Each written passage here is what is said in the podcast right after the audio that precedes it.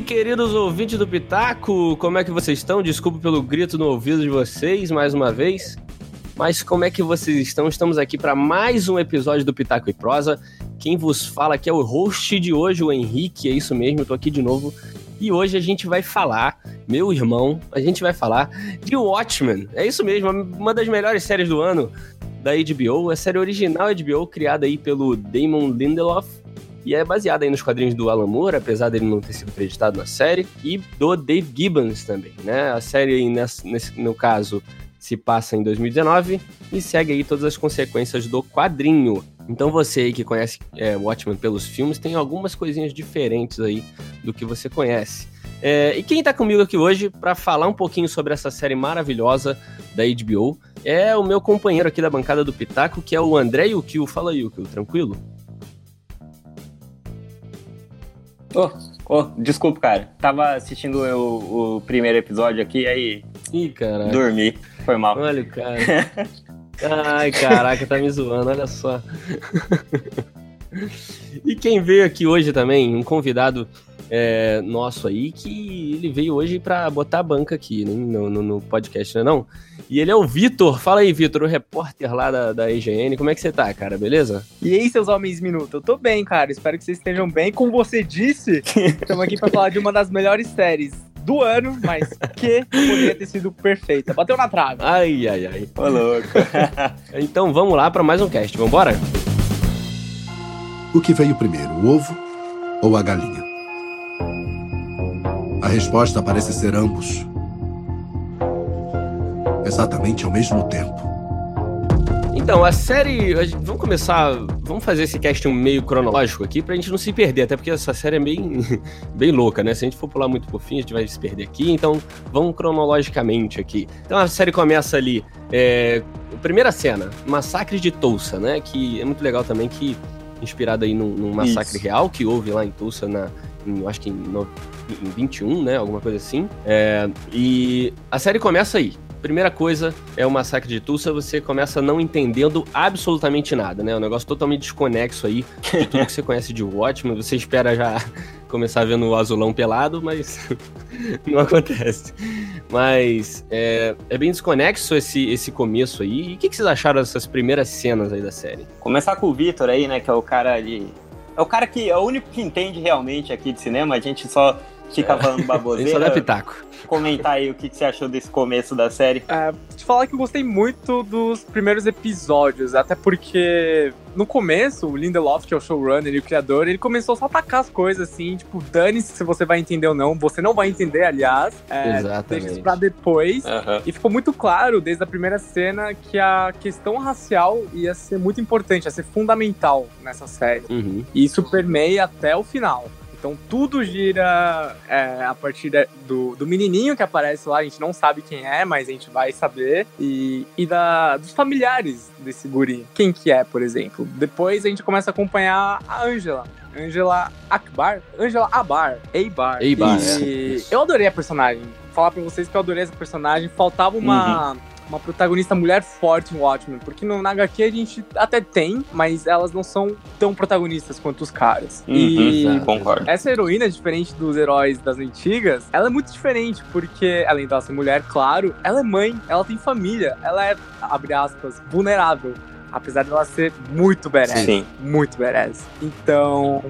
e o que, que, vocês acharam da customização dela, roupa? Achei maneiríssimo. Cara, eu achei todas as roupas dessa série animais. Todas. Tanto dela, quanto do Looking Glass, quanto daquele. É, é Red, né? Red alguma coisa, não lembro. Eu o achei comunista. todas. É o comunista. Mas achei muito legal, cara. E como você disse, né? Começa ali a gente sem entender quase nada, é, depois vai entrar, mas assim, até ali o quinto episódio, se eu não me engano, infor são informações desconexas jogadas no, na tela para você se virar, né? E toma, e é isso aí, irmão. Se vira com isso. Né? É engraçado, porque o Vitor começou elogiando, né, os primeiros episódios, e a minha crítica, a série como um todo me satisfez foi muito boa, é legal. Mas assim, olhando como todos, novos, os nove episódios.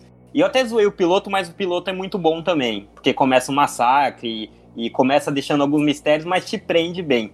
Só que, cara, do segundo ao quinto episódio, eu tive um, um problema muito sério com o ritmo. Nossa, mas muito sério. Eu falo, eu já zoei isso muito quando eu falo de Breaking Bad, quando eu zoo Breaking Bad e critico. Que é muito mais bait e zoeira, né? não, não acho Breaking Bad ruim, pelo amor de Deus. Tô vendo pela quarta vez agora. Yes, science! Nossa, já, aí, aí, aí, ai, ai, ai. Cara. Cutucou a ferida. Cutucou mas a ferida. É não, mas eu entendo. A questão é que não dá pra você deixar o espectador, tipo, cinco episódios sem ter o um mínimo de satisfação e só levantando dúvida, sem muita expectativa, sem tanta ação. Teve, teve algumas açõezinhas, né? Quando eles atacam os caras lá no. Acho que no segundo episódio teve quando eles rebatem contra, também contra. Que é aquele cara de vermelho, caramba, que eu também esqueci o nome. Vai para cima dos. Da Nixonville. É, né, como é que é o nome do, dos, dos caras que vestiram a, a máscara do Rorschach? A sétima cavalaria. Isso, quando eles vão para cima da sétima cavalaria e prendem todo mundo, sabe? Ó, vocês vão prender geral aqui porque alguém Sim. matou lá o, o Judge. Então, dane-se. Então, assim, tem, teve algumas ações, mas muito rápidas, muito breve e muita dúvida, assim, sabe? Sem dar quase nenhuma pista. Tipo, eles só começam a te dar resposta do, se, do sexto para frente. Que para mim é quando melhora também. Então, mas. E aí eles perdem a mão, né? Então, mas eu acho que. Caraca. Que... Tá totalmente reverso as opiniões aqui. Mas assim, eu acho que. assim que é bom. Eu... É, assim que é verdade. Mas assim, eu concordo com o Yukio que é, esse começo foi chato. Eu, no quinto episódio, falei assim: ah, mano, poxa. Já, já tava me sentindo meio decepcionado. Só que, cara, eu acho que com o fim da série, você. Todo, todo essa, toda essa insatisfação com a lentidão no começo e tudo mais, ela é meio que sanada, assim, pela, pelo fechamento. Não sei, eu, eu achei isso. Talvez a opinião de todos vocês seja diferente da minha.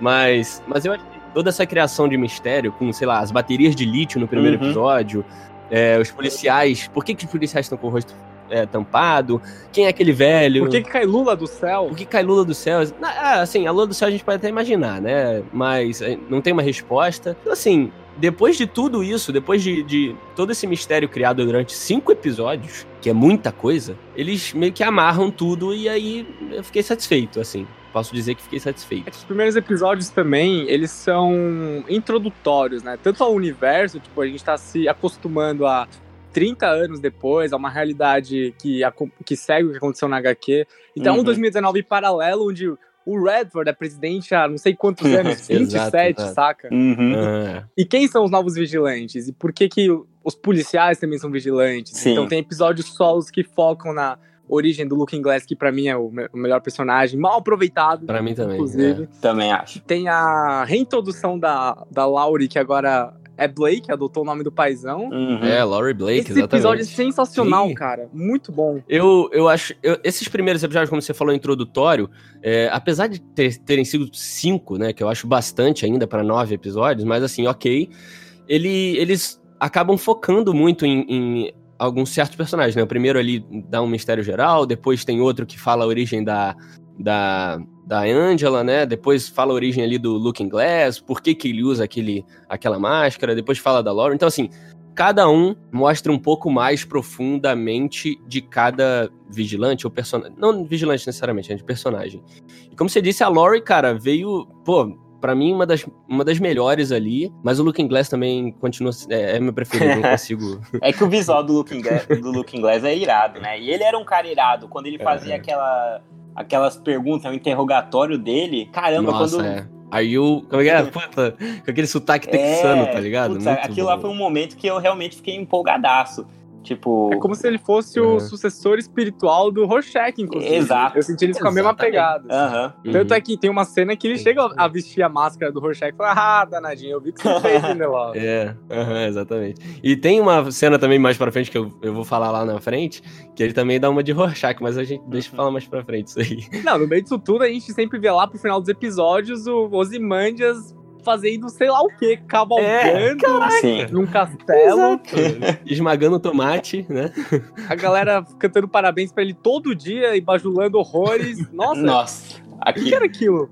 Aquilo era muito estranho, cara. Eu assisti aquilo e eu tava muito. É. Eu tava meio perturbado, assim, com aquilo, sabe? Meio incomodado mesmo. Ele matando os caras e eu, caraca. Toda vez que acabava o negócio, que o caraca, eu tô perturbadaço com isso, não tô entendendo nada.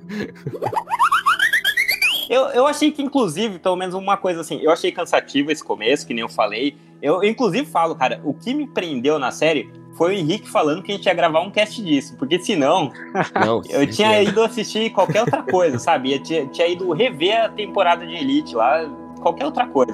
ah, puta merda, Elite não. Soon thou shalt save us, and we will whisper.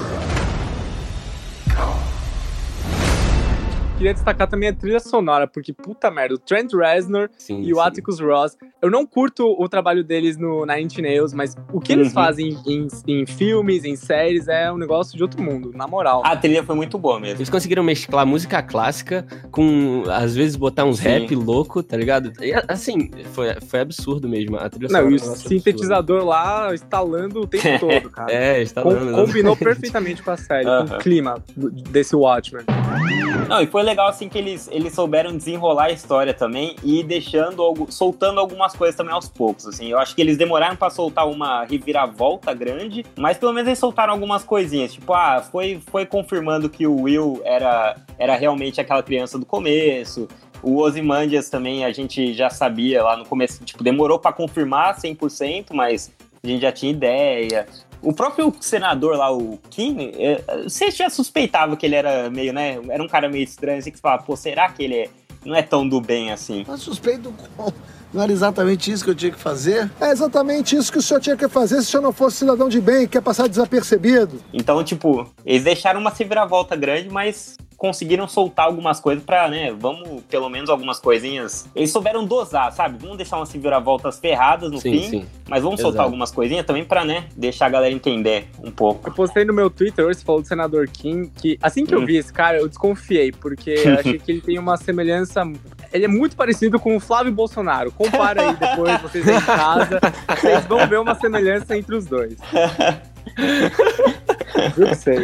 Caraca. Uma coisa que eu esqueci de falar é o ponto de partida dessa série, né? É um assassinato do Judd Crawford, né? Que Sim, é o, exato. o tenente, uhum. o o chefe da chef, polícia. Uhum. E do mesmo jeito, na, no Watchmen original, tudo começa com o assassinato misterioso do comediante. Então, uhum. tem essa sacada, tem muita referência a HQ, cara, muita. É, então, uma coisa que eu ia falar agora, é, talvez essa empolgação que o Yukio é, não, não, não, sentiu tanto foi pelas, pelas referências. Eu vi muita gente, é, muita gente que não leu o quadrinho muito confuso, né, Sim. no começo da série, falando, caraca, não tô entendendo nada, é porque eu tô perdendo referência, porque eu tô perdendo isso e aquilo, tô perdendo muita coisa, porque eu não li. Mas eu acho que não, assim, para mim é totalmente diferente. Até para mim, que li HQ há pouco tempo, o Vitor também provavelmente, lemos a HQ e ainda assim ficamos meio perdidos nesse começo, né? Eu acho que eles conseguiram é, deixar com que o, o, espectador que não leu HQ, que não conhece o universo, também sacar ali o que estava acontecendo, então, entender mas série, acho que tem uma coisa aí, ah, desculpa te interromper, mas é que assim, beleza, eu também assisti a série e eu consegui aguentar um pouco mais, mas porque assim, por mais que eu não tenha lido o HQ, eu conheço a história, conheço os personagens, eu por mais que o filme seja diferente, uhum. né, para muitas pessoas o filme deveria ser de outra forma, mas o filme tem os acontecimentos chave, então eu sabia as coisas que sim, aconteciam. Sim. Então isso me ajudou um pouco. Eu, eu acho o problema dessa série, eu fico um pouco assim encucado é como é que alguém veria isso do zero. Eu não conheci ninguém que tenha visto sem ter lido HQ. Eu não. Eu até deveria ter perguntado mais para entender como foi a experiência, sabe?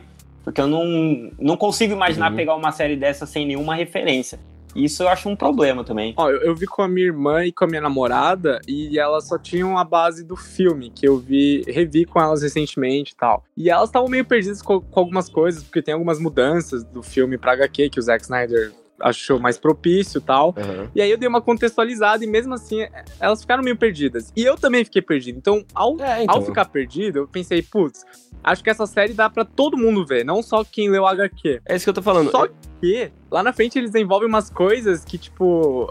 Aí sim, é pra galera que leu HQ, entendeu? Principalmente, eu tô falando da origem do Justiça Encapuzada, entendeu? Uhum, e uhum. isso para mim fica muito Sim. mais rico se você tem a base lá de trás. Então, mas eu acho que não afeta a, a, o storytelling ali. Você, assim, eu, como li HQ recentemente, lembro de muita coisa, tava muito fresco. Então, qualquer imagenzinha que aparecesse, qualquer referenciazinha, eu olhava e falava, ó, oh, HQ, HQ. Tudo eu via, entendeu? Então, assim, eu acho, eu assisti também, que você falou aí que você assistiu com a tua irmã com a namorada, eu assisti também com a minha namorada que nunca viu nada. Ela viu o filme há muito tempo, não lembrava de quase quase nada.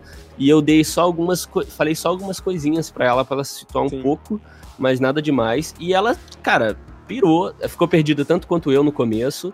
Mas as referências eu, eu falava para ela, né? Quando eu via, falava, ó, oh, isso vai acontecer no HQ, então por isso que por isso que ele falou isso, por isso que essa frase aí ele falou no HQ também. Mas eu acho que ela não perdeu é, é claro, para quem leu, teve aquele, aquela cereja, né? Teve gostinho teve aquele, a mais. Aquela piscada de olho, sabe? O tempo todo. Exatamente. Exato. E essa piscada na quarta parede, né? O cara olha e fala assim, ó, percebeu, é, galera? Sensacional. eu não entendi. Eu sim. Eu, eu entendi a referência. É, então, é, e uma coisa, uma coisa que a gente pode até entrar são as próprias referências, né?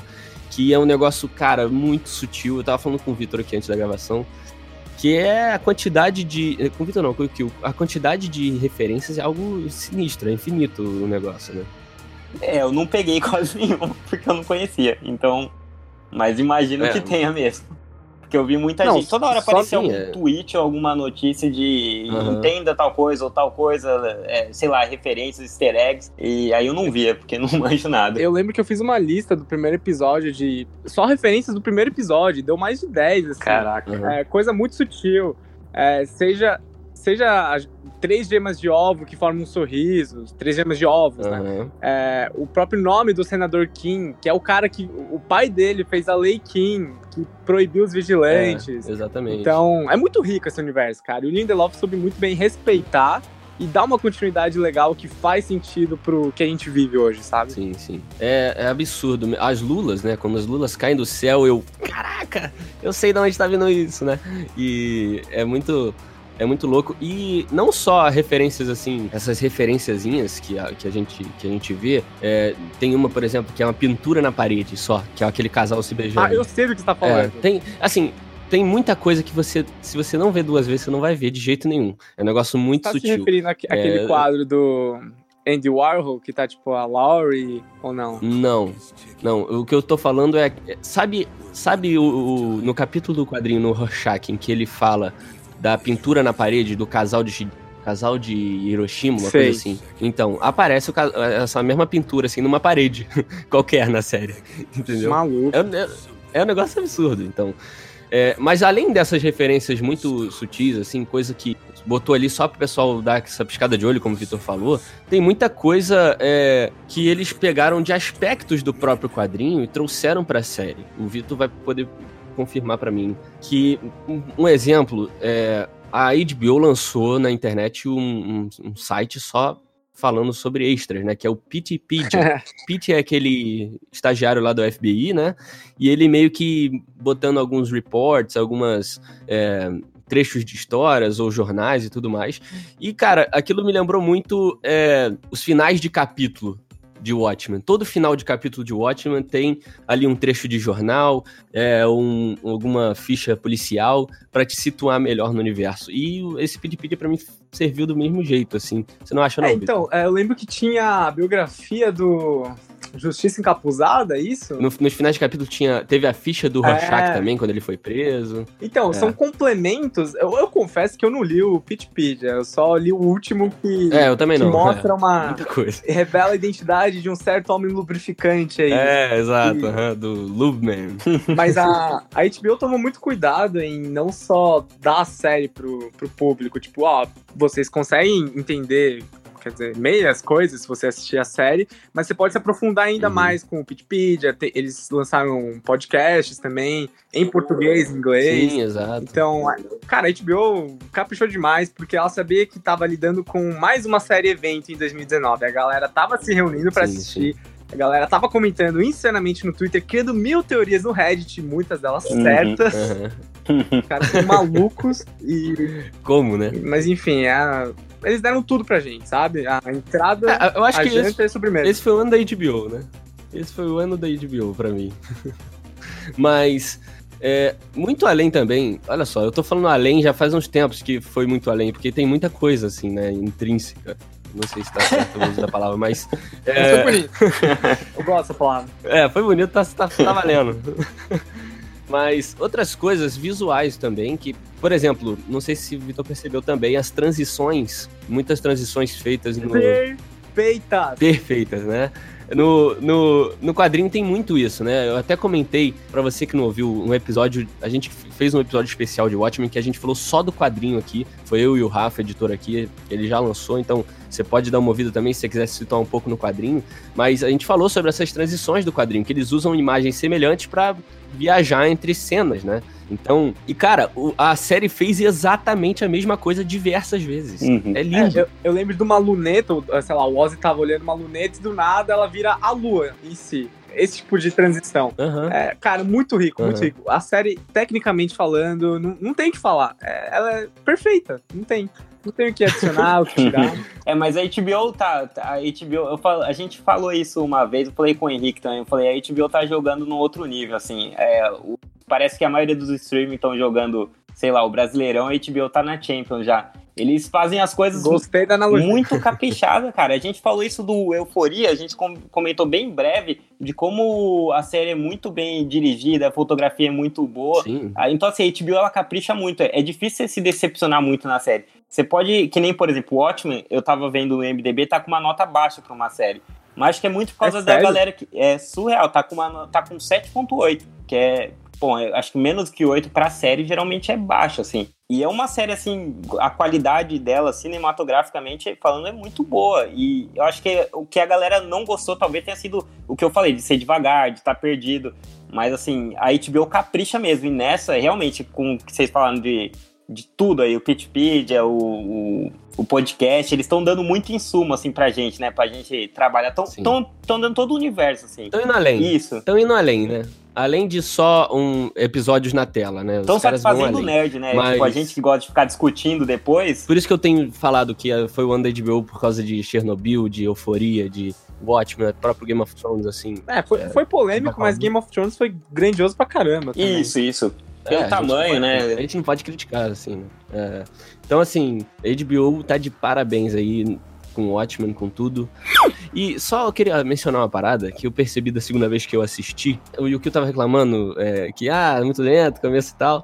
e eu, eu pesquei uma frase do Will Reeves, né, que é o avô aí da, da Angela Abar. Ele fala naquela, no primeiro diálogo deles lá embaixo, ele fica falando, ah, ele falando, ah, eu sou o cara que matou o chefe de polícia, não sei o quê. E na real ele só fala as verdades para ele, para uhum. ela ali, né? Em nenhum momento ele, ele, ele mente de alguma é forma. É tão absurdo que ela nem acredita, né? exatamente. É, exatamente, exatamente. A única mentira eu acho que ele conta para ela ali é que ele é o Dr. Manhattan, mas logo depois ele ah, tô, tô de sacanagem. mas, mas tem uma hora exata que ele fala eu tenho que te contar aos poucos, porque se eu te contar tudo de uma vez, vai explodir a sua cabeça. Uhum. E é exatamente o que a série fez pra gente. Entendeu? Exatamente. Mano, o Lindelof é muito safadinho, na moral. ele tava brincando com a gente o tempo todo. Sim. É, o tempo inteiro ele tá, ele tá fazendo a gente marionete. Mas ó, eu sinto que a gente só falou bem da série até agora, hein? Ih, caramba. Mas agora, agora vai entrar a segunda, segunda momento metade, de né? virada. Né? Vou entrar aí pra parte que eu achei boa, que o Vitor achou ruim e que o Henrique achou bom porque ele achou bom tudo aí, ficou se divertindo. é, eu achei bom tudo. É. Eu, eu só queria, Vitor, é, focar um pouco no sexto episódio, para depois a gente falar do, dos três finais. O, o, sexto que é o melhor, né? É, é um ponto fora da curva ali, né? No meio da série é uma coisa à parte. o Henrique né? mandou pra mim mensagem falando. Cara, o sexto episódio, mano, você não tá acreditando. E nesse mesmo dia eu tinha ido numa loja de HQ, comprei, acho que comprei Kick-Ass, algum outro, e aí eu quase comprei o Watchmen. Aí eu voltei e tal, assisti o episódio e falei, ah, ainda bem que eu não comprei. Aí mandei pro Henrique, pô, não achei nada demais. Ele falou, como, cara? Não gostou, como? mano. O quê? O cara achou ruim, velho. O cara achou ruim. Você acredita nisso, Vitor? O cara que eu tenho do meu lado. Ruim não, ruim não. Isso. Nada demais. Son of a... Meu, você falou, é a mesma coisa que os outros. Eu falei, você não viu o episódio que, que eu tô falando, não é possível. Meu, esse episódio é, é o que vai concorrer a prêmio, sabe? Eles vão, certeza que o N uhum. vai considerar. Certeza, tanto, isso vai. Tanto por roteiro, quanto execução técnica. Mano, o que, que eles fizeram nesse episódio? Acho que é o, é o mais ousado é, da temporada. Sim, com certeza. É o mais ousado de todo o universo ótimo, porque os caras foram dar origem pro primeiro vigilante de todos. Sim.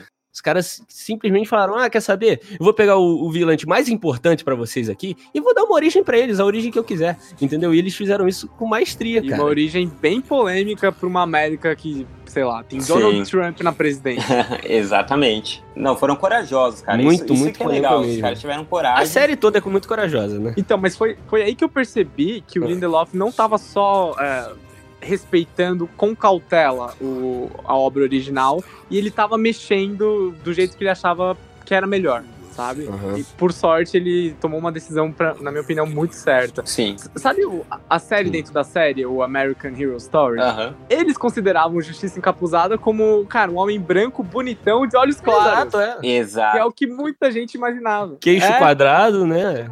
O padrão ali, né? Mas, cara, não. É, foi, cara, na moral, esse episódio foi uma. Foi de uma. Eu fiquei maluco. Eu acabei ele e falei, caraca, eu não acredito que os caras fizeram isso. Que coisa.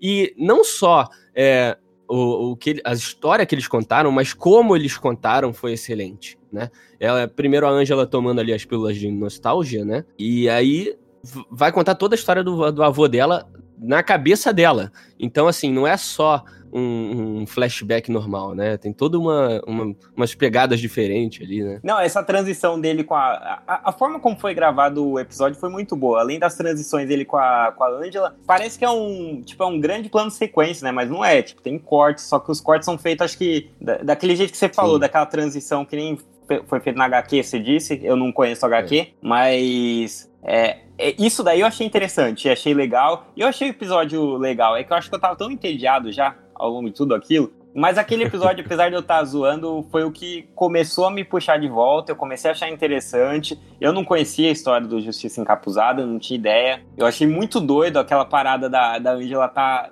tá naquele. Como se fosse um. Foi um coma, né, praticamente. Aí aparece Sim. lá a Blake, uhum. pisca o olho, não sei o que, e ela. Caraca, aquela cena é muito forte e é muito impactante. Então foi, tipo, foi maneiro. As escolhas foram legais, né? É, porque tinha todo aquele mistério em torno do Justiça Capuzada. E eles deram que era aquilo mesmo. Ó, ele tinha um caso lá com o cara. Foi corajoso. Assim, uhum. foi uma série muito corajosa. Porque todo mundo. Muita gente ia falar, ah, quem lacra não lucra. Transformaram o cara num, num homossexual, deram protagonismo pra uma mulher negra. E não, cara, os caras foram fazendo, é. tudo fez sentido uhum. e foi perfeita, cara, a execução. E o episódio todo sim, é em preto sim. e branco, não sei se a gente já sim. chegou a comentar, o que diz muito também é. sobre tudo que estava acontecendo. O, o Lindelof deu uma entrevista muito interessante, acho que é o Entertainment Weekly, que ele, ele fala sobre o que, que se trata a série. Ele cita dois fatores. A série é sobre apropriações e sobre. Eles quiseram contar a origem dos super-heróis. Então ele falou: Meu, e se a gente pegasse o primeiro vigilante mascarado e falasse que ele era um homem negro, mas ele se fantasiava não porque era porque ele achava uhum. bonito, porque era carnaval, mas porque ele se fantasiava, porque, caso contrário, as pessoas iam lá e iam matar ele, se uhum. descobrissem a verdade, uhum. quem ele era. E, e, cara, é muito simbólico do porquê que ele escolhe ser vigilante. Porque ele é policial, o Will era policial, mas ele via que as coisas não funcionavam, a justiça não era feita. É, rolava Sim. corrupção, rolava, porque a sociedade era muito racista no século XX. Uhum. Então ele falou: Meu, não dá, eu preciso colocar uma máscara, fingir que eu sou quem eu não sou e fazer isso aqui com os próprios punhos. E assim começou. Sim, e o mais doido não é só preciso colocar uma máscara, é preciso co co é, cobrir o meu corpo inteiro e a única parte que ficar para fora, que é o meu olho, eu tenho que pintar Sim, de branco. Que absurdo. É, é um absurdo, cara. É, é, os caras conseguiram. E assim, o episódio inteiro, como você falou, é em preto e branco, mas as únicas partes que tem cor, que uh, possui cor, são as partes é, em que ele lembra da mãe dele, né? Que a, toda, a mãe dele diversas vezes aparece tocando piano do nada, né? E tem um filtro totalmente diferente. E também os corpos sendo arrastados pelo carro da polícia, né? coloridos ali. Então, é a mescla ali do massacre de Tulsa com, com as memórias dele, né? Tem, tem essa mescla muito legal. E ela não é feita simplesmente, tipo, botando uma música de fundo, algo do tipo. Ele mostra mesmo, tipo, ó, aquela parte colorida ali não, é, não faz parte desse universo, é, faz parte de uma outra memória, né? Isso é muito, é, é, muito louco. E além disso também, tem a troca de rosto ali, né? Tem hora que ele é o Will e tem hora que ele é a Angela, né? É muito doido se eu pudesse, uh, sei lá, me falar assim, você tem um episódio para assistir de novo de Watchmen, seria esse, sem dúvidas. É o episódio que eu recomendo para todo uhum. mundo. Acho que a essência da série tá aí. É o sexto episódio, né? Lá, lá pela meiuca. Uhum. Uhum. Concordo. Eu sou o Dr. Manhattan. Isso é óbvio. E onde você estava esses últimos 20 anos? Em Europa. É uma lua de Júpiter. Ah, essa é a Europa. Tava fazendo o que lá? Em tese, o que eu estou fazendo lá. Não entendi. A forma como eu vivo o tempo é única e para você especificamente é irritante. Dito isso, eu estou simultaneamente neste bar, tendo esta conversa com você, e estou em Europa criando vida. Beleza, falamos do melhor episódio da série, falamos aí do, do, sexto episódio. e agora que a gente já botou as luvas aqui, a gente já pode começar. é, agora começam os problemas. Os problemas, ou as soluções, né, no meu caso. Então, o sétimo episódio, ele traz aí, é, primeiro a origem da Ângela, que a gente não sabia muito bem. A gente sabia que tinha a ver com o Vietnã e tudo mais, mas a gente não conhecia muito. Então ele dá, começa a dar essa origem aí ao decorrer do, do episódio, né? E que é muito legal também, né? Muito bem representada, vocês não eu acharam? Gostei. Eu gostei, eu gostei, assim, como mostra o porquê que né, ela queria ser policial, mostra o, o trauma dela, a coragem dela, né? Tipo, quando ela foi denunciar o cara, o policial, não, não tenha medo. É ele sim. tipo, você vê a, como ela tá se tornando, uhum. vamos dizer assim, uma pessoa mais fria, mas não de um modo totalmente negativo, mas simplesmente assim, mais. É, mais no sentido de ser uma pessoa assim, sem tanto sem tanto drama, no sentido de que. sem mimimi, vamos dizer assim. Eu não gosto da palavra mimimi porque parece muito o que o pessoal usa para xingar na internet. Mas ente você entendeu o meu ponto de que, tipo, ela, ela foi se tornando uma pessoa muito corajosa no sentido de, de combate ao crime ou o que ela acha errado. E eu achei muito louco essa construção dela. Uhum. Tanto que vocês, a gente falou do se ficar acusado, tem que se pintar a parte que sobrava do corpo de branco, e ela não. Ela vai e ela passa uma faixa preta. Então eu achei, eu achei a, a origem dela foi, foi muito coerente para mim e foi um momento de alívio, porque como a série não tava me dando nada até aquele momento, falei, ah, até que enfim, alguma coisa. Parece que tirou algo do meu peito, assim, finalmente, cara. Então eu curti, cara. a gente mostra, é, a série mostra a partir desse momento é, os traumas da, da Angela. E é, é, meio Bruce Wayne, né? Que ela perdeu os pais quando pequeno e tal. Tem muito herói Sim, que perde é. pai. Enfim, as perdas acho que transformam os super-heróis, a maioria deles. Pai é, e avó, né? e... né? Só desgraça a, vi a, vida dela no começo. Cara, pois é, ela é uma menina. Ela era uma menina, sempre foi alguém muito solitário, né? Sim. Quem, o que ela tinha na vida? Acho que é por isso, inclusive, que ela se apaixona porque ela se apaixona depois. Porque. Então, eu, eu tinha achado aquilo muito estranho, do, de como aquele romance fluiu. Mas enfim, já fala disso. é, eu achei meio estranho também. É uma. Mas a gente fala mais, já, mais já. tarde. É, mas a origem dela é muito legal, cara, também. Achei muito, muito é, achei necessária, eu achava muito necessária, porque eu não queria que a série terminasse sem saber qual era dela, da onde ela saiu, o que, que aconteceu, para ela chegar ali, né? É, achei muito legal. E aí depois, cara, depois. Depois não, né? Durante a, a, o episódio todo eles falam da origem dela. E em partes aí tem uma hora que a Laura é capturada, né, pela sétima cavalaria, que eu achei uma cena meio patética, não sei se vocês acharam também, na, na quando ela é capturada ah, no sofá. Eu achei meio, eu achei meio Batman anos 60. É. É, exatamente. Achei meio. Porque a mulher. Bastava, sei lá, a mulher apertar o botão e acabou. Mas ela ficou ali, tipo, ai meu Deus, o botão falhou. E não falhou mas, mesmo. Mas eu acho que é um pouco a vibe de ótimo, assim, meio. Meio merda. Tem esse lado meio dark e meio cômico ao mesmo tempo. Meio que nem The Boys, é, sabe? Essas, esse, esse estilo de de HQ de sátira mesmo. Então achei que até foi coerente, mas apesar de ter sido tosco, assim, a cena, né? É, tal, talvez eles estivessem é, é, satirizando um, um, super vilão ali, né? Que aperta o é... botão com aquela raiva e o herói é preso. Mas a gente tá né? falando de uma HQ isso, que tem verdade. um cara ficando azul que anda pelado ali, né? E pelado mesmo, mostrando tudo. Então, eu acho que dá para entender.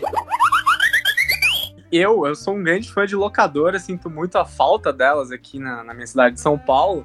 Então, uhum. eu, mano, eu tenho certeza que eu tiraria de uma locadora, tipo, ao ver um VHS, um DVD, é dali que eu tiraria a ideia do meu nome de super-herói, a ideia do meu uniforme, que é como a Angela, tipo, ela viu um VHS e falou, ah, é, Sim, Sister exato. Night é isso, e isso ela foi usar futuramente, é verdade, né? É verdade, faz sentido. Achei muito bom isso aí. Que foi uma coisa que eu me questionei a, a série toda, tipo, por que Sister Night? De onde ela tirou essa, essa persona aí? Eles né? explicaram, explicaram sutilmente. Muito legal. Foi bem... É, Gostei.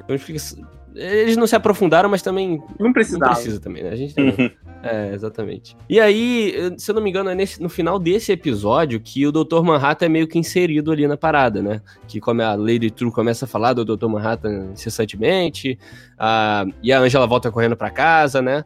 E aí, o que, que, vocês acharam nessa hora que ela sai correndo para casa? Me fala aí. Ah, vocês eu lembro. Na, na moralzinha, é. a minha suspeita é que o Dr. Manhattan era o filho dela, o Topher. Eu também, caraca, aleluia. É. Achei outro.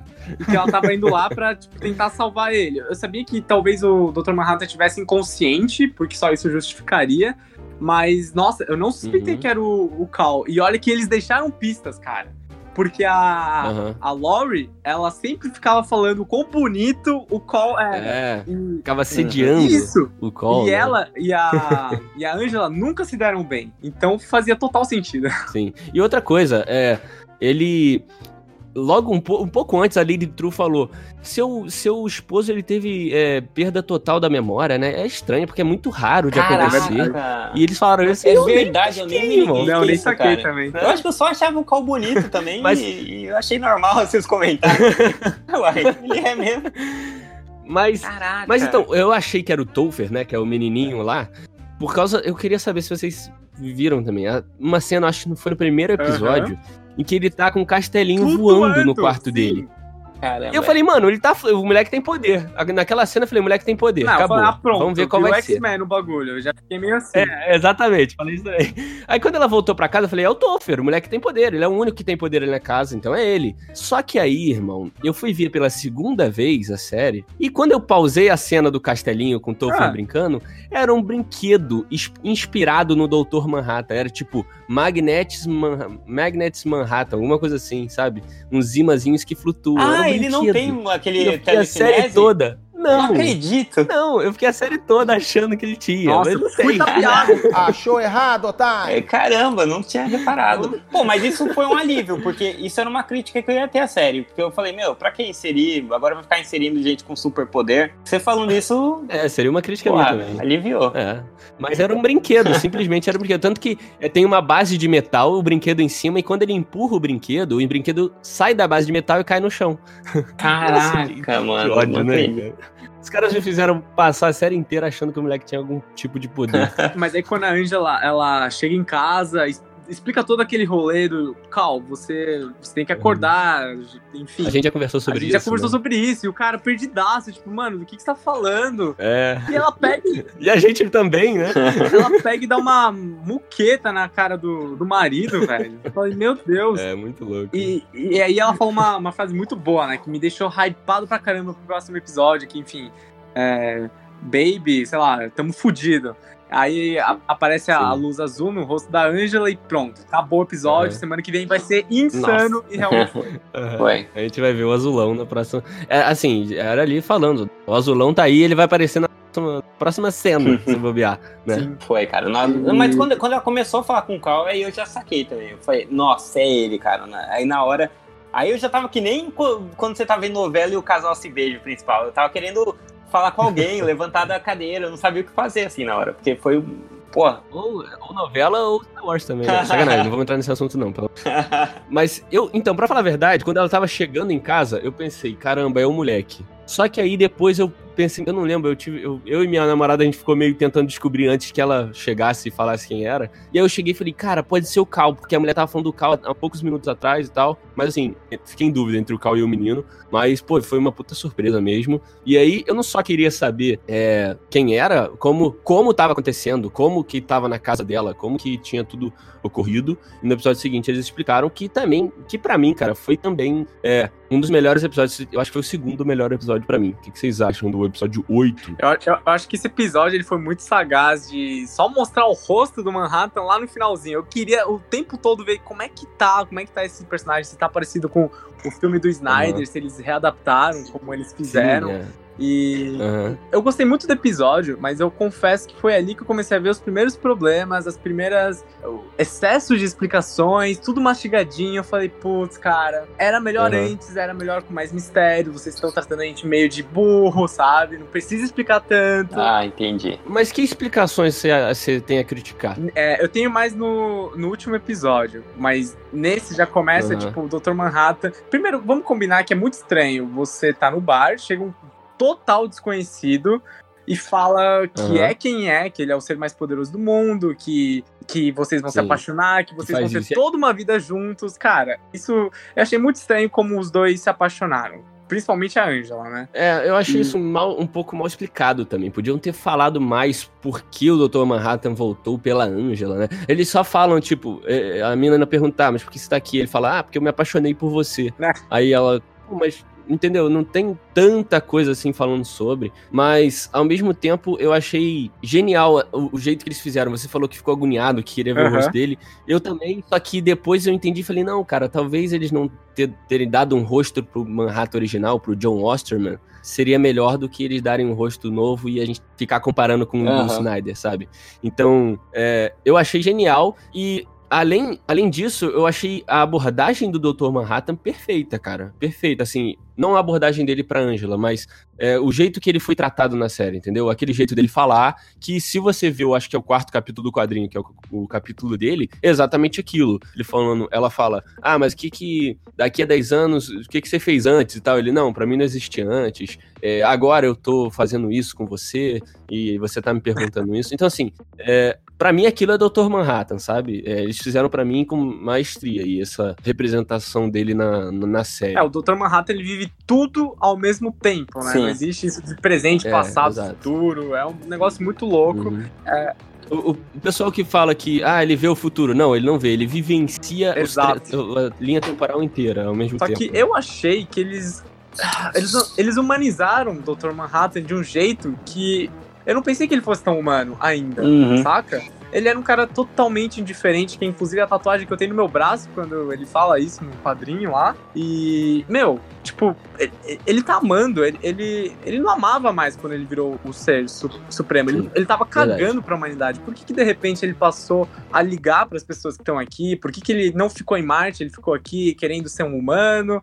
Não sei. É, uhum. Eu achei tudo isso muito estranho. Mas eu quero fazer uma observação: que o título do episódio é genial. É, a man. Caraca, eu ia falar isso agora. A bar, ou. A bar. Enfim, o nome da, da protagonista. É um trocadilho genial. Sim. Genial. Eu, e sabe o que eu vi, Vitor? Que engraçado. Eu tive ouvindo. É, eu não ouvi tanto o podcast do, da HBO, mas eu ouvi os caras do Not Another Movie Pod. Eu até falei bastante com o Yukio, que os caras que estavam cobrindo também a série. E, cara, muito antes. muito antes de, do, da, do episódio acontecer, eles, eles falaram. Então, tem um episódio chamado uh, A God Walks into a Bar. Isso, E a Bar é o nome da Angela e do Cal, né? E Cal é o nome do Superman. Né? Nossa! Né? Cal. Caraca! E toda hora, e toda hora na série, é, na série, no, no Watchmen, né, é, o, o, o, Manhattan é tratado como o Superman daquele, daquele universo, né, como o Superman real, né. Uhum. Então, cara, olha essa explosão. Os caras sacaram isso, eu, eu obviamente não saquei, passei longe disso. Mas os caras sacaram isso e eu ouvi, eu falei, caraca, Nossa, esse detalhe, Cal, Eibar. Esse detalhe eu não tinha sacado, muito, muito mas louco. puta merda, realmente uhum. gostei. Vou falar pra todo mundo agora. muito legal, cara. Mas eu também achei, fiquei um pouco incomodado com essa humanização dele, porque acabou o Watchmen com ele sendo o contrário disso, né? Se bem que assim, no final do quadrinho, ele veio pra Terra de novo, né? Ele teve essa é, esse retorno. Ele teve um lapso. É, ele teve esse lapso, né? Então, é, sei lá, eu tenho essa, essa dúvida se isso é muito fora ou não, entende? Porque ao mesmo tempo que eu penso, não, o Dr. Manhattan virou um cara que não tava nem eu pra humanidade e nunca faria isso. Mas ao mesmo tempo eu penso, pô, mas ele fez. Ele voltou, ele voltou com a Lori, a Lori convenceu ele de voltar. Ele depois decidiu não falar nada para salvar a humanidade, entre aspas, uhum. né? Então, assim, eu fico nessa, nessa dúvida, sabe? E, enfim, no último episódio eles fizeram algo que eu achava que era impensável, né? A gente já pode ir pro último episódio? Só, eu só queria falar umas últimas coisas desse oitavo, porque ele foi, é, além do diálogo genial e tudo mais, ele teve aquela, aquele paradoxo, né? Foi um negócio meio é, não sei se, explodiu a cabeça de vocês também, mas teve aquele paradoxo do, dele na piscina falando com a Angela e com o Will ao mesmo tempo em linhas temporais Nossa, diferentes. Nossa, adorei essa ah, Sim. Nossa, é animal. Funcionou muito bem. Igual criança assistindo. É, porque no fundo, no fundo foi a Angela que fez com que o Exatamente. cara matasse o... Vir... Meu Deus Exato. do céu! Virou um ciclo vicioso ali, né? Virou um ciclo vicioso. Não vai sair dali nunca. Sai puro, Muito cara. louco, muito louco mesmo. Foi nesse episódio ainda que ele, que ele foi, foi capturado? Que, ele, que os caras lá foi no começo do oitavo? Acaba com ele sendo capturado e a Angela ficando na merda lá. Ele, ele meio que falando, ó, oh, já era, não vai ter que fazer, eu vou ser capturado, bababá. E a Angela, não, porque você não faz isso, porque você não faz aquilo, como a maioria dos fãs, acho que fizeram. Isso me deu um incômodo, cara, ele ser capturado, assim. Por mais que ele diga que ele não pode interferir, que sabe, que meio que tá seria como se a coisa já tivesse traçada. Uhum. É um eu pouco achei estranho, Miguel. assim. É, porque eu acho assim, é, não é como se ele não mexesse na, na história, nas coisas. Ele, ele, tanto que a introdução dele ao mundo mudou toda a história. Então não é como se ele passasse ali, tipo, e não interferisse nas coisas. Então eu não entendo ele não interferir em nada. Mas a partir da introdução dele no universo, ele não interfere em Como absolutamente não, nada. Eles ganharam a guerra é... do Vietnã. Eles não ganharam a guerra do Vietnã. É. Não, eles ganharam porque era isso não, que era pra acontecer. Não é, a gente tá vivendo Entendeu? uma era que, que, que não é pra acontecer isso, não, cara. Não, mas aí no, na, no ótimo era pra, isso, era pra isso acontecer. Os Estados Unidos tinham uma arma, que era o Dr. Manhattan, que era considerada uma arma, tanto que é, deixava a, a Rússia uh -huh. com medo de atacar. E e ele foi utilizado como uma arma. Então, mas ao mesmo tempo, por que, que ele não pode ele se utilizar, vamos dizer assim, em próprio benefício? Ou no benefício da Anja, não, não, não entendi, cara, esse... Eu, eu até te falei, eu acho, essa frase, que ele diz no quadrinho que é o que responde isso. Ele diz no quadrinho que ele somos todos puppets, né? Somos todos é, é, marionetes e só a única diferença é que ele é uma marionete que vê as cordas. Ele consegue ver o que vai Mas acontecer. Ele mexe nas cordas, cara. Ele, ele mexeu nas cordas já do mundo. O mundo é totalmente diferente de Watchmen porque ele tá lá. Não, ô Yukio, você tá confundindo. O mundo de hoje é diferente de Watchmen por causa porque existe o Dr. Manhattan. Mas não, não necessariamente porque hum. ele não mudou. Ele não mudou. A, a, a, o surgimento dele mudou, mas ele não fez nada. Ele só seguiu a, linha normal, entendeu? Mais ou menos. Se existisse o Dr. Manhattan hoje, ele ia mudar totalmente o futuro, entendeu? É isso que eu tô querendo Entendi, dizer. Entendi, mas eu acho que assim, ele tem o poder e ele age para mudar as coisas. Eu não, eu não, eu não, não entendo, assim, ele, ele tanto que ele mudou totalmente o universo que ele tá inserido. Não, não você não tá entendendo. Como você é burro? O que você tá falando é que assim, ele tá inserido no universo e esse, a partir do momento que ele tá inserido lá, foi redesenhado uma história. E essa história que ele vai seguir. Exatamente. Independente de tudo. Ah, baita Miguel, mano. Ele não ah, vai modificar. Para, ele não para. vai modificar. Mas, mas não é. Sabe por que não, eu não acho Miguel? Porque esse é o Dr. Manhattan desde sempre. No, desde o quadrinho. No filme é a mesma coisa, entendeu? Esse é o Dr. Manhattan. Tanto que na cena em que o comediante mata a vietnamita grávida no bar. Ele não faz nada. Ele não faz, não faz nada. nada. Ah, ele é não verdade. faz nada. E o comediante o, fala o comediante que ele tá fala, a humanidade, é, é, isso? Exatamente. O comediante fala, ó, você podia muito bem transformar a bala em bolinha de, de, de sabão ou a arma em flores, mas você não fez e nada. Aí, então ele não muda aí o Aí uma frase muito boa desse mesmo episódio. É o último episódio que a gente já tá? É, não sei. tá na transição. Não, final do oitavo. É, na transição. Então, tem uma frase muito boa no último episódio que é, enfim, o Dr. Manhattan podia ter feito mais. E é isso, cara. Ele deixou de fazer muita coisa pela humanidade, mas ele também ganhou a guerra do Vietnã. Enfim, é um personagem hum. muito complexo. Ah, então tinha que roubar que é o poder dele mesmo, Exato. porque esse papinho aí de que não vai mudar nada. Oh, o Dr. Brown mandou um abraço. Mas esse era o objetivo. Vai mandaram um abraço, esse negócio de mudar destino. Esse era o objetivo do Kim e da, da, da, da True, né? Da Lady, Lady True. True. Era, eles pensavam, pô, o Dr. Manhattan tem esse poder que tem, não faz Sim. nada, sabe? Ele só deixa seguir.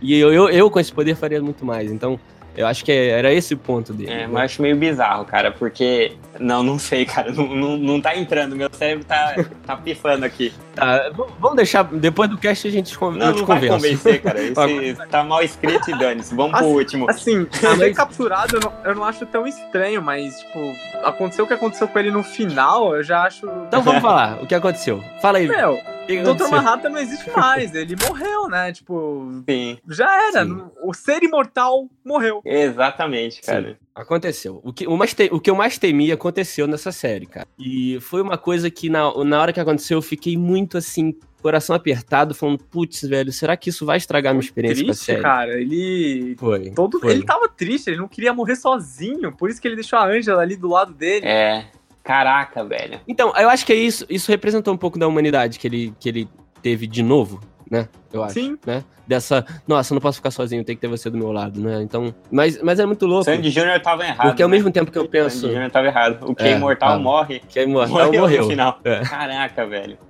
mas eu acho que esse ponto dele tá frágil no fim. É não é justamente porque ele já tá. Ele tá. Tanto que ele tá naquele formato meio cal, meio, meio Dr. Manhattan, ele não tá tipo num limbo. Porque ele não tá brilhoso ali. Esse, essa é uma parte que eu confesso que aí eu tô. Tava meio limitado, não tô entendendo. Não, na parte, tava... Não, na parte que ele tá com cal, ele tá brilhoso, sim. Ele, ele, ele tá meio fosco, mas tá, tá brilhando. Ele não tá brilhando lá no bar. Não, no, no final, quando ele tá capturado, ele tá brilhoso? Ah, mais ou menos. Tá. Acho que tá. Você, você ah, que eu acho que ele tava meio tá xoxo, meio bad, né? Então, ele tava bad pela cápsula que fizeram pra hum. ele, né? Pra prender ele. Eu vi muita né? gente reclamando do, do visual. Isso não me incomodou em nenhum momento, cara, o visual do Nossa, pra mim também não. Achei então, muito Achei coerente a, o, o motivo do porquê que era esse visual, sabe? Na verdade, acho que isso é mais importante do que o próprio visual mesmo, né? A, gente, a galera deve ter pensado, ah, o Dr. Manhattan não é assim e tal, mas eles justificaram porque Não, então, mas isso né? que eu tô questionando. Ele não tá o Dr. Manhattan que a gente conhece, brilhoso e super poderoso. Ele tá meio mas que Mas ele brilha em certos momentos. Hum. Não, não, desde que ele saiu do corpo do, do uhum. Cal, ele tá brilhoso e é o Dr. Manhattan que a gente conhece. Desde que ele saiu do corpo, sim. A partir do momento que ele é preso naquela caixa de lítio, se eu não me engano, sei lá, aquele negócio lá, é, ele vira aí, ele fica fraco, não consegue fazer nada, porque ele se perde na linha temporal. Tanto que é, ele tem uma hora que ele fala umas frases desconexas, sim, sim. tipo, eu não vejo nada lá no Azerbaijão que precise de mim. Tipo, Azerbaijão? Azerbaijão não, Afeganistão. Afeganistão, como assim? Tipo, alguém pedindo para ele participar da guerra e ele é, não querendo. Fala que aquilo tá afetando ele. Entendi, agora entendi. Então, mas uma coisa, até na HQ no filme, você lembra na a cena que ele tá na televisão dando uma entrevista? Ele fica com um azul mais. Menos brilhoso, sabe? Mas, é, e é a mesma coisa do é. bar, né? No bar ele não é tá. Porque ali ele tá querendo né? ele fala... passar por humano, que tá fantasiado. É, ao mesmo tempo que eu penso, cara, pô, perdi, perdemos o Dr. Manhattan, eu penso em, cara, é, primeiro, que ele deixou o ovo pra Angela, né? É, e o detalhe do ovo é uma coisa muito importante na série inteira. Não sei se vocês perceberam que todo episódio tem a menção de um ovo em algum aspecto. Sim, tanto é que eu, eu achei isso exagerado, me fizeram de burro. o tempo todo. Ó, presta atenção que tem um ovo, ó. Vai ser importante esse ovo aí, ó. Não sei se você entendeu, mas. Mas é isso te incomodou? Não chegou a me incomodar, cara. Eu não percebi assim. Mas o Henrique. Não, não, isso aí eu, eu tô com o Vitor. O Henrique não se incomoda com nada que mostram assim, como se fosse mongol. É que nem no Coringa, que eu falei, cara, estão mostrando não, mas... se a gente fosse idiota. O Henrique, ele. Você aceita ser travado não, não, como no idiota, Coringa eu concordei. não, mas, cara, mas você sacou alguma coisa que teria alguma coisa a ver com. Eu não saquei, Eu não saquei, eu acho que eu sou idiota mesmo. Ah, então cala a boca. Você destruiu o meu ovo! Então cala a boca. Ó, pra mim, a ideia é muito boa do simbolismo. O problema é que é como foi feito, como foi martelado, mastigado muito, muito pra gente. O último episódio, sim. cara, é, eu, eu, cheguei a fazer um texto no IGN que é o série de Watchmen se perde em meio a tantas explicações e simbolismos. Fui xingado que só. A galera falando que eu não entendi nada, sendo que eu elogiei a série pra caramba no texto. Só falei esse pequeno problema que me incomodou muito. Último episódio, uhum. não sei se vocês perceberam, mas tem dois momentos. Enfim, a gente tem dois vilões, que é o Senador King e a Lady True, que acaba meio que caindo no, no narcisismo dela, como o pai, o Ozymandias fala. Sim, Os dois, cara, passam cinco minutos explicando o plano deles para dar tempo do, de outra pessoa Exatamente. chegar lá e. Meu, Exatamente. isso é Batman dos anos 60, cara. E eu não senti isso como uma, uma sátira, eu senti isso como uma solução preguiçosa do roteiro que tava indo tão bem, cara. Mas é, é isso são. É, o Yukio já falou bastante sobre isso aqui no Pitaco também que é aquele. É, é, o vilão soberbo, né? O cara que quer ali falar e. Como o Snoke foi no, no episódio 8, né? Que quer ficar falando uhum. e discursando enquanto tá dando mole, né? Isso é um clichêzão mesmo e aconteceu com os dois, né? Isso, e, e outra, a Lady True, ela é era tão. Mas eu acho que eles meio que deram uma construída com, nela, nesse aspecto, no, no, ao decorrer da série, você não achou? Porque ela, a série toda era meio exibicionista, assim, queria que todo mundo visse o que ela tava fazendo e tanto que quando o Dr. Manhattan teleportou a galera lá pro, pro escritório do Adrian, ele falou. É, ela falou, pra onde você mandou eles? E ficou tipo putinha, porque ninguém ia ver ela fazendo aquilo, sabe? Não sei. Ó, o que eu senti no final é que a série. É, ela encaixa direitinho, só que é um encaixe não tão natural, não é tão orgânico, é meio forçado algumas Sim, é verdade. E, puta, eu fiquei muito triste, de verdade, porque tinha tudo para ser perfeito. Tudo, uhum. tudo. E foi uhum. quase perfeito. É, foi quase perfeito, isso é verdade. E é, só pra. vamos lá, opinião de cada um aqui, pra gente já finalizar o cast. A Angela virou o Dr. Manhattan, certo? Certo. Eu acho que sim, cara. Acho que tinha. Acho que não tem muita dúvida. Não sei se completamente, coisa... mas alguma parte do doutor ela pegou. Sim. E eu, eu até falei pra finalizar, mas eu teria uma coisa mais pra falar. Porque a Angela, é, eu fico nessa de, ah, perdemos o Dr. Manhattan, não sei o quê, mas ao mesmo tempo eu penso, tá, a Angela pode ressurgir como Dr. Manhattan e ela ser o, do, o Dr. Manhattan, não a Angela super poderosa, entendeu? Então meio que a essência do Dr. Manhattan ficou ali no ovo. Não sei então, se isso. Então o doutor não morreu, veja só. Exato. É. Exatamente. É, eu tento me confortar assim, entendeu, Vitor?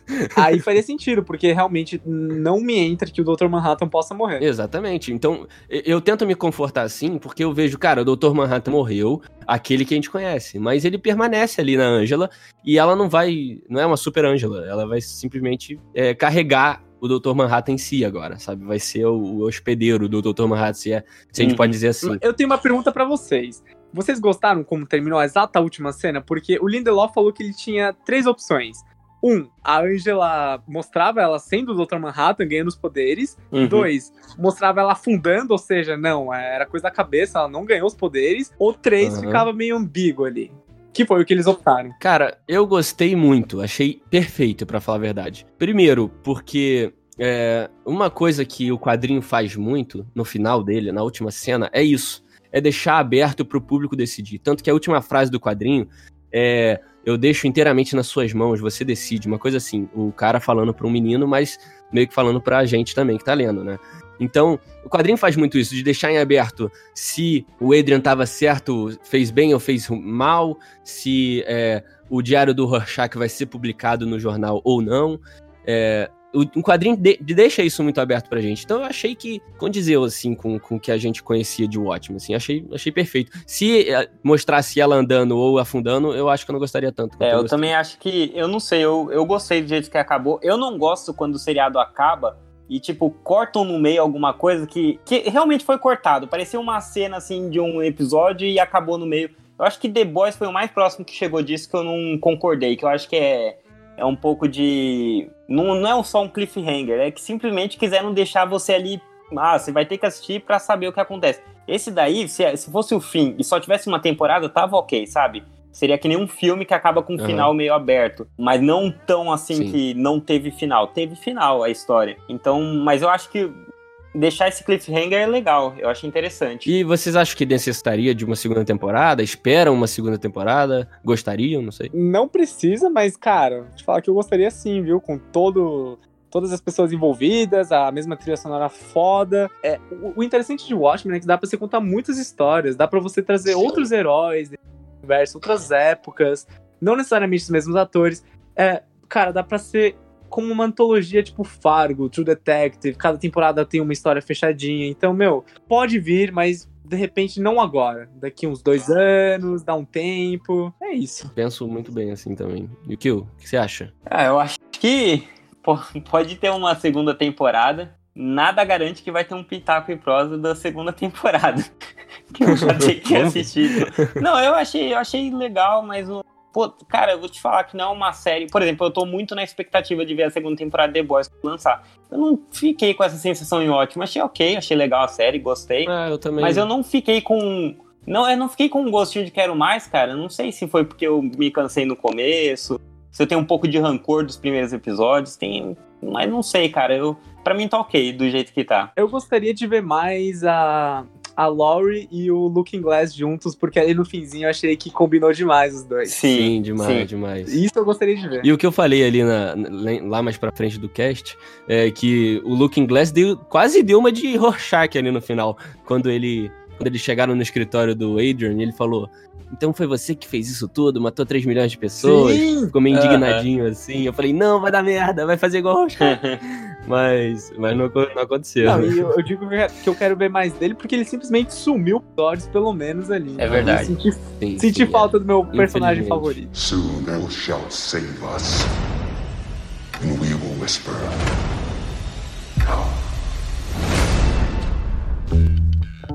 Mas beleza, eu acho que a gente falou bastante aqui sobre o Watchmen já. Deu pra gente falar bastante sobre a série, o que, que a gente achou. A gente andou quase episódio por episódio aí, foi muito legal. É, eu queria só falar mais um pouco, é, falar um pouco não, só deixar aí o, a, a, janela aberta, por causa que a gente não sabe quem é o Lube Man, né? O homem lubrificante lá. Tipo, ficou aberto esse eu negócio. Eu perguntei pra você hoje isso. Tem é, então, 10 minutos que eu perguntei. O Man, é esse cara? A explicação dele, a explicação dele está no Pittypedia. ele só foi um, uma brincadeira aí, eu acho, com, com o, com o telespectador, não sei, mas a explicação dele tá no Pictipedia e ele, segundo a galera que eu vi que leu o Pictipedia todo e tudo mais, ele é o próprio Pit, é aquele estagiário lá, né? Sim, e veja só, até isso eles explicaram. Não precisava explicar, deixa o homem lubrificante aparecer uma vez. É, por que não, né? Por que ele não ser um vigilante misterioso? É, né? cara. Um cara que passa lubrificante no corpo eu, inteiro. Eu vou falar aqui, ó, pra, pra fechar. Eu gostava mais de Watchmen quando eles soltavam os mistérios e a gente não entendia nada começou a explicar, já torci o nariz um pouco. Visão geral do Vitor é essa. Acho que esse é meu veredito. Mas, mas é isso. É, eu queria agradecer agora a participação do Vitor lá do GN, que veio participar aqui com a gente. Vitor, muito obrigado aí pela sua participação. A gente gostou muito de te receber aqui no Pitaco. E eu queria aí deixar esse espaço livre para você aí, falar o que você bem entender aí, que você quiser sobre o seu trabalho, suas suas arrobas também, se você quiser deixar. Então fica à vontade, Vitor, aí, o espaço é seu. Pô, brigadão pelo convite, adorei o papo, falar sobre nerdice é sempre um prazer. é, só seria mais legal se a gente estivesse num bar mesmo, porque... e, e, aí seria mais legal ainda se um deus entrasse no bar enquanto a gente tá conversando sobre o Mas enfim, é, bom, se vocês querem saber aí sobre assuntos ligados a games, cinema, TV, eu falo muito sobre cinema, TV e quadrinhos no Higiene Brasil. Segue lá, eu faço texto, vídeo no YouTube.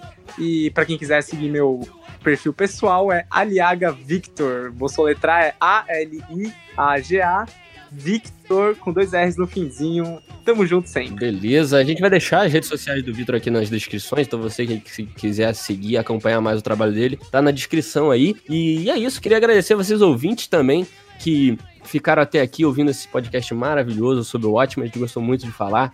É, o Watchmen é um dos universos mais ricos aí da cultura nerd um dos que eu mais gosto atualmente, então é sempre muito bom estar tá falando aí. Você que não leu o quadrinho, ficou muita coisa aberta, não entendeu muito, a gente lançou um especial, como eu já falei aqui no cast, que tá aí no nosso feed, só se pesquisar o especial Watchmen. A gente falou bastante sobre o quadrinho aí também. Eu vou ver agora, inclusive. Mas você que aí que quer seguir o Pitaco e Prosa, é a primeira vez que você tá chegando aqui no podcast, caiu de paraquedas aqui no nosso podcast, você pode seguir a gente nas redes sociais.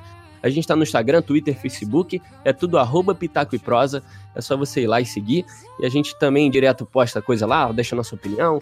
Nosso feed sempre a gente atualiza lá, vocês falam quando tá saindo o episódio, quando não tá. E se você tá aí, sentado na sua cadeira e se perguntando assim, é, quem ouve os ouvintes? E quem ouve os ouvintes somos nós, porque a gente tem um e-mail que é contato arroba pitaco e prosa com e você pode mandar o seu e-mail pra gente te ouvir aí. Agora, fazer a, a, mão inversa aí, a gente vai ouvir vocês. Pode mandar sugestão, crítica, falar o que você quiser pra gente, é, o que você achou do, do episódio, o que você achou que faltou da gente falar, e que a gente vai ler e responder vocês. Esse feedback é muito legal. É, a gente também responde nas DMs, se você quiser mandar. Então, é, fique à vontade aí para falar com a gente. A gente é bem aberto aí ao, a galera que ouve a gente, beleza? Eu acho que é isso, né não? Fechou? Fechou. Então é isso. Muito obrigado, Vitor, mais uma vez. E valeu, galera. Até um próximo podcast. Falou. Falou. Valeu, gente. dance again the